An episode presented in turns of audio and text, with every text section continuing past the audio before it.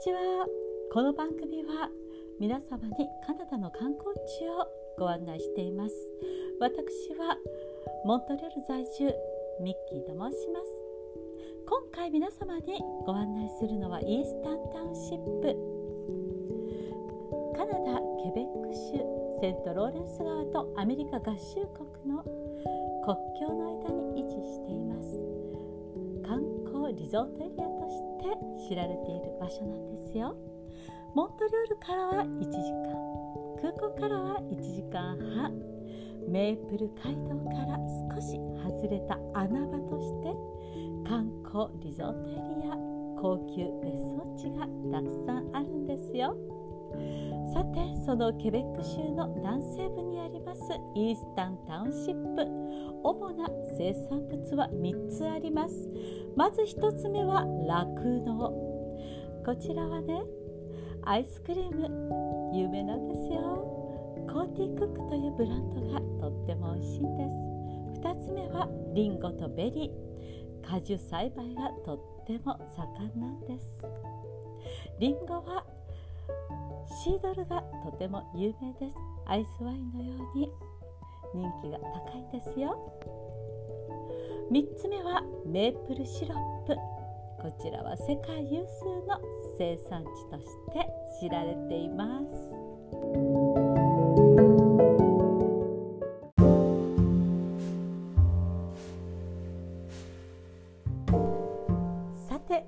イースタンタウンシップ。ここは世界的な別荘地が多いのは。なぜでしょうか？どうしてこんなに人気が高いんでしょうか？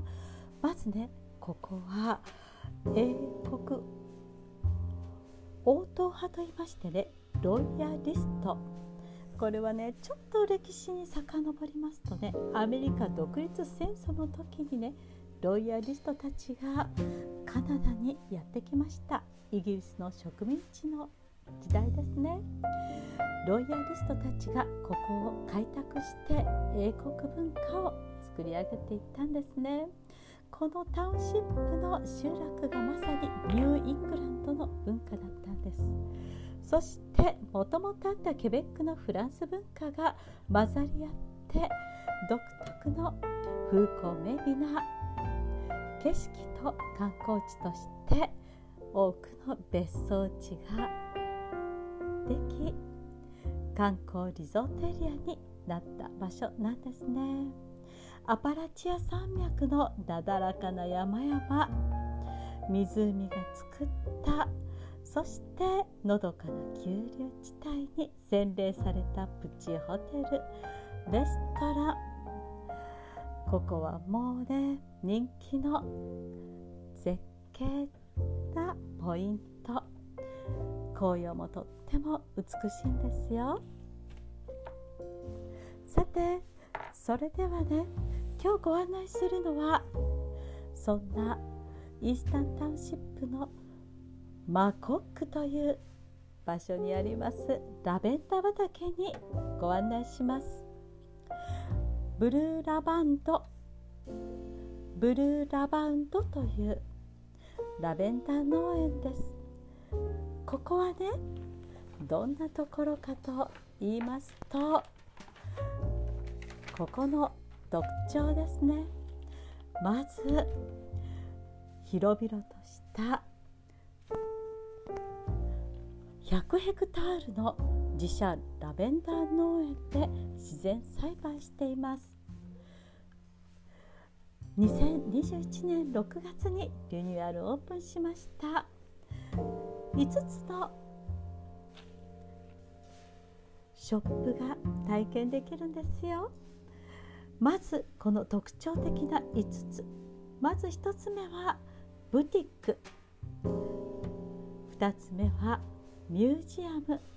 パネルでラベンダーの作り方がわかるんです。3つ目はラベンダールミナといってモーメントファクトリーによるプロジェクションマッピングが楽しめるんです。そして4つ目はワークショップスペースもあります。そして何といっても5つ目こちらはラベンダーツアーが楽しめるんですよ。このねラベンダーという植物の素晴らしさ、ね、五感を使って体験できる施設として6月にリニューアルオープンしました。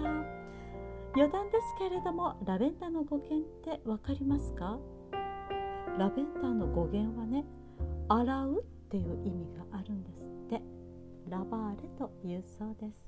これはね遡ると古代エジプトやギリシャ時代にはねもうすでにね薬効が認められててね医薬品や化粧品香料としても使われていたそうなんですよ。さてさてこのねラベンダーにはね30種類もあるんですよ。でこのね30種類の中で最もね効果があるのは新生ラベンダトゥルーラベンダと言います。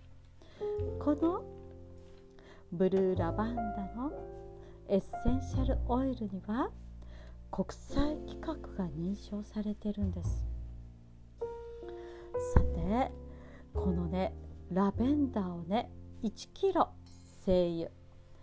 この精油というのはねエッセンシャルオイルのことなんですけどね1キロのこのねエッセンシャルオイルを作るのにどれぐらい必要だと思いますか？なんとラベンダーの花がね成果が 200kg も必要なんですよ。世界生産量のね2倍を上回るラベンダーの精油が販売されているんですけどこの多くがね、まあ、コストを抑えるためにね多くのね添加物を加えているんですってですけどここのラベンダー畑では純度100%体に優しい環境にも優しい製品を使っています。まさにサステナブル。将来にわたって持続できる農園づくりを目指していてこちらは動物実験もしていないんですよ。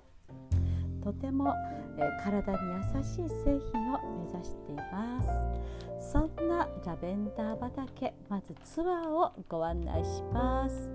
さてこのねラベンダー畑のツアーこちらはね、えー、緑色のラベンダーがもう明るい香りで満たされています。そしてこちらはねもう何と言ってももう花の花の海と言っても過言ではありません。この花の海に横たわって日常を忘れる。そしてね道がね広くね散策に適しているんですよ。風が揺れるとね大きなラベンダーが揺れて空と青空と白い雲が溶け合って見え上げると上を向いて見上げるととっても香りがかぐわしく吹き上げてくるんですよ。ほのかな花の香りが漂ってとっても気持ちがよくって。さてここはフラワービーチでピクニック。ここがそれが人気があるんですね。ちょうど地元の女子会をしています。バスケットを抱えてちょっと駆け寄って聞いてみました。するとね彼女たちは地元のクリームチーズを買って焼きたてのベーグルを買ってスモークサーモンを買ってベーグルとスパークリングワインそしてシードルを持参していました。いいですね。ラベンダーの香りを聞きながらラベンダーの畑を取り囲むようにパラソルが点在してるんですね。6月にはね結婚式も行われたりするんですよ。さあここね森と緑が広がるケベック州イースタンタウンシップの丘に青い花を咲かせたいっていうことで2004年からオープンした。ここのねラベンダー畑。今日はねこちらのラベンダー畑をご紹介いたしました。皆様どうぞ良い日をお過ごしくださいませ。それではまた次回皆様にカナダの観光地をご案内したいと思います。それでは良い日をお過ごしください。またね。